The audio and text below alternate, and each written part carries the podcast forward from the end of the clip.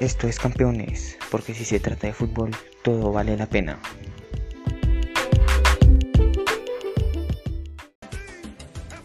¿Cómo están campeones y campeonas? Les habla su servidor Johan Casiano y en compañía de mi buen amigo Juan David les venimos a traer el primer capítulo de este maravilloso podcast titulado Campeones. Bueno, primero que todo les contaremos de qué va a tratar el capítulo del día y para eso me colaborará mi buen amigo Juan David. El tema principal será la Copa América. Hablaremos de este maravilloso torneo de la Conmebol que en esta última edición nos brindó mucha alegría y pasión a cada uno de los espectadores amantes de este hermoso deporte que es el fútbol. Y también tendremos un invitado especial que participará con una entrevista. Así que sin más preámbulos, comencemos.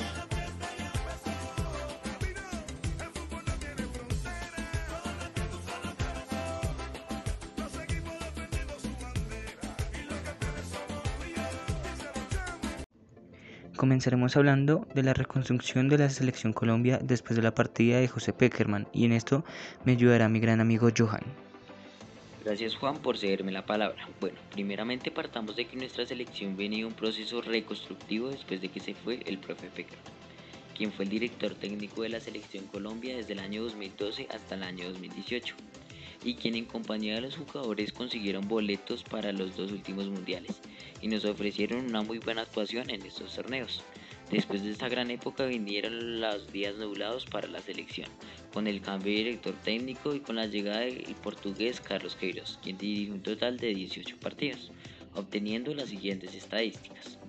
Obtuvo un total de 9 victorias contra Japón en amistoso, Panamá en amistoso, Perú en amistoso, Argentina por Copa América, Qatar por Copa América, Paraguay por Copa América, Perú en amistoso, Ecuador en amistoso y Venezuela por eliminatorias. Un total de 5 empates contra Chile por Copa América, Brasil por amistoso, Venezuela en amistoso, Chile en amistoso y Chile en eliminatorias. Y por último, un total de 4 derrotas contra Corea del Sur en amistoso, Argelia en amistoso, Uruguay en amistoso y Ecuador en eliminatorias. Aunque sus estadísticas no son totalmente malas, la mayoría de las victorias que sumaron fueron frente a partidos amistosos, por ello no tienen gran relevancia, y dejan mucho que desear cuando se tienen jugadores de un nivel alto como son los jugadores de la selección Colombia. Finalmente el talón de Aquiles de Carlos Queiroz fue la goleada que sufrió frente a la selección ecuatoriana con un marcador de 6-1. Carlos Queiroz en realidad dejó un paso a medias en la selección y no cumplió con las expectativas esperadas tanto por la afición como por las directivas. Después de la etapa Queiroz llegó Reinaldo Rueda, un director técnico colombiano el cual tiene una muy buena trayectoria como director técnico, teniendo a cargo selecciones y clubes como los siguientes, la selección de Ecuador, el Club Atlético Nacional de Colombia, Flamengo de Brasil, la selección de Chile y por último la selección Colombia. Reinaldo Rueda cuenta con una experiencia muy amplia, siendo así que comenzó su carrera hace 27 años. En su hoja de vida puede presumir de los siguientes títulos. Con Colombia ganó el torneo de Esperanzas de Toulon del año 2000. Con Nacional ganó la Liga Colombiana en el año 2015 y 2017, la Superliga en el año 2016, la Copa Colombia en 2016, la Recopa Suramericana en 2017 y su título más destacable la Copa Libertadores en el año 2016 con el Atlético Nacional. Otro logro a destacar es que con la selección de Honduras logró clasificarse a la Copa del Mundo del 2010. Por lo anteriormente mencionado recibió la nacionalidad hondureña. Sin duda nos queda claro que es un director técnico con el que podemos aspirar a un buen resurgimiento de la selección. Ha disputado una suma de 9 partidos con la selección, logrando un total de 4 victorias, 2 empates y 3 derrotas, números que son aceptables para el recién llegado y que con seguridad nos brindará cada vez mejores resultados.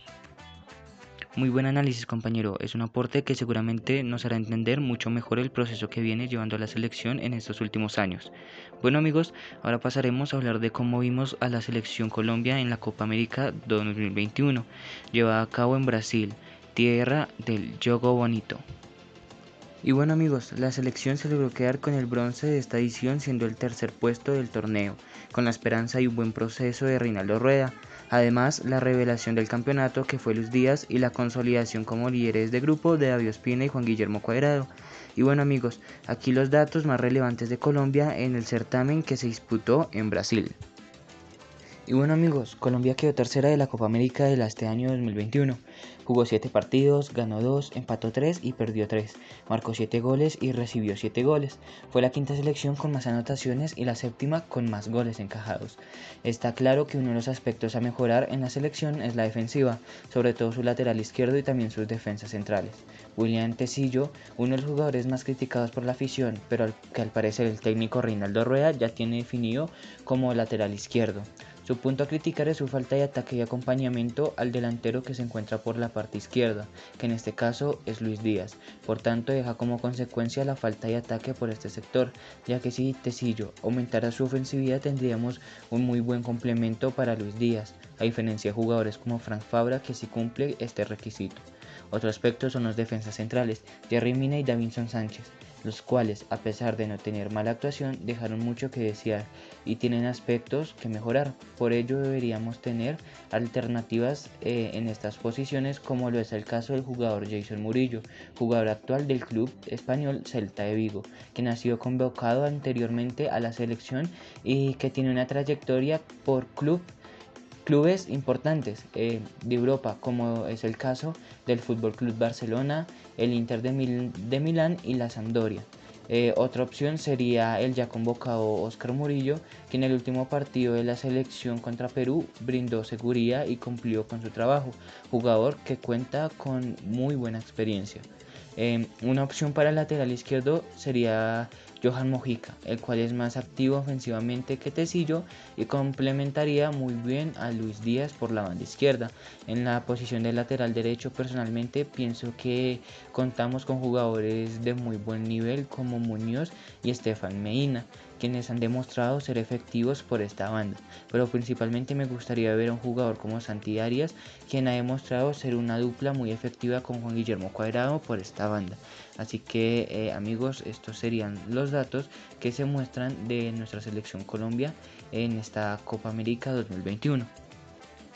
Pasando a la parte final de nuestro podcast, mi amigo Juan y yo les daremos nuestro once ideal para la selección Colombia.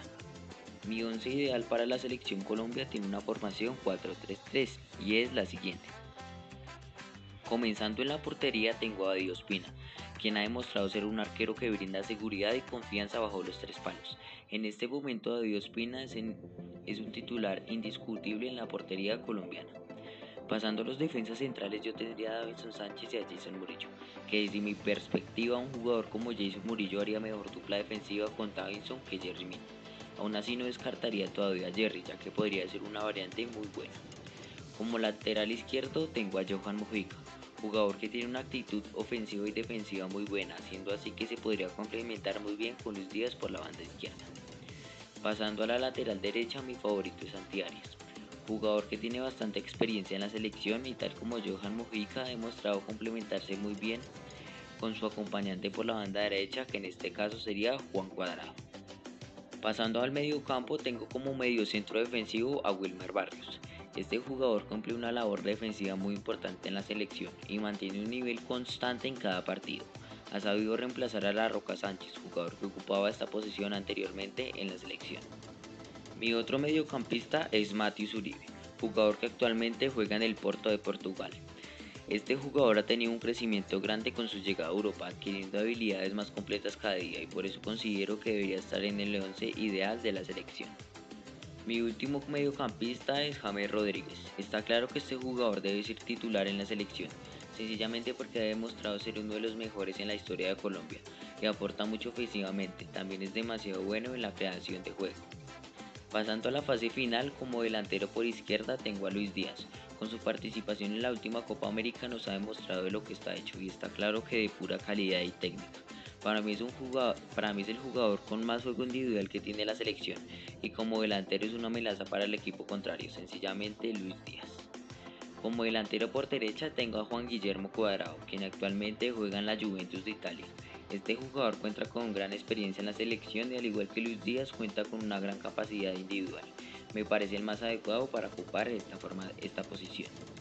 Y finalmente, como delantero centro, tengo a Radamel Falcao García, que a pesar de que en este momento no se encuentra a su mejor nivel, su capacidad de definición y visión de juego lo hacen un delantero muy peligroso para el equipo contrario, y como su apodo lo indica, es un tigre en el campo de juego. Y, es, y este amigos es mi once ideal para la selección Colombia. Espero les haya gustado. Bueno amigos, eh, para mí en mi once inicial, para eh, un once ideal en mi forma de ver para nuestra selección Colombia, tomaría, lo tomaría principalmente con una alineación de 4-1-2-3, teniendo eh, cuatro defensas, un, un, hombre que haga parte de la defensa, pero a la vez que sea mediocampista. tendría también dos mediocampistas y tendría tres delanteros, pero uno de ellos iría en punta. Eh, principalmente tendría a David Ospina, un hombre que se ha destacado por sus muy buenas atajadas y por ser un hombre de liderazgo eh, bajo los tres palos. Un hombre que le ha dado muchas alegrías a nuestra selección y que pues muchas veces eh, se ha destacado por muy buenos trabajos en el arco. Como ya lo habíamos dicho antes, me gustaría mucho ver a un lateral izquierdo como Johan Mojica que a pesar de que no estuvo en esta Copa América, es un hombre que en partidos anteriores con nuestra selección lo hemos visto muy activo y ha sido un hombre que ha generado mucho desborde por la banda izquierda y ha servido mucho para poder marcar eh, gol. Em, por el lado derecho, el lateral derecho, contaría con eh, Muñoz, un hombre que dio su aparición en esta Copa América y fue muy productivo, fue un hombre que dio mucho de qué hablar, pero de forma positiva y no negativa, ya que fue un hombre que aportó muchísimo al equipo por la banda derecha. Como defensas centrales tendría a Jerry Mina y tendría a Jason Murillo, hombres que aunque a veces han tenido sus errores en el campo, son hombres que han aportado muchísimo a la defensa y han aportado seguridad al equipo. más adelante tendría a Wilmar Barrios, un hombre que se ha destacado por ser un hombre eh, muy, muy bueno en la defensa, pero también muy bueno en el ataque. Eh, un hombre que se parece mucho eh, en la parte de jugador a, un jugador que estuvo en la selección Colombia que es La Roca Sánchez, ya que es muy buen defensa y aporta muchísimo al equipo en, fortaleza tanto mental como física. Eh, más adelante tendría dos mediocampistas, el primero a la parte izquierda sería Mateo Zuribe, un hombre que también se ha destacado no solo en la selección Colombia sino también en sus equipos eh, el cual lo pudimos ver en el Atlético Nacional de acá de Colombia y en su actual equipo que es el Porto. Eh, un hombre que genera fortaleza y que tiene no solo muy buena pegada desde eh, afuera del arco, sino también un hombre que aporta mucha fortaleza. También tendría al lado derecho a Juan Guillermo Cuadra, un hombre que en muchos partidos se ha destacado por su desborde, por su forma de regatear y es un hombre que le aporta muchísima seguridad al equipo. En los tres delanteros por eh, el extremo izquierdo, indudablemente, yo creo que ya, ya se tiene claro para más de una persona estaría Lucho Díaz, un hombre que nos brindó, brindó muchas emociones en esta Copa Americana eh, con ese hermoso gol, eh, no solo de, de, Chalaca, sino también desde fuera del área contra Perú. un hombre que desborda muy bien y que es un excelente jugador, no solo con la selección, sino con su actual equipo, que es el Porto. En, lateral, en, el, en el extremo derecho perdón, tendría a Luis Fernando Muriel, un hombre que también se destaca mucho por su forma de jugar y por su forma de ser tanto dentro como fuera del campo.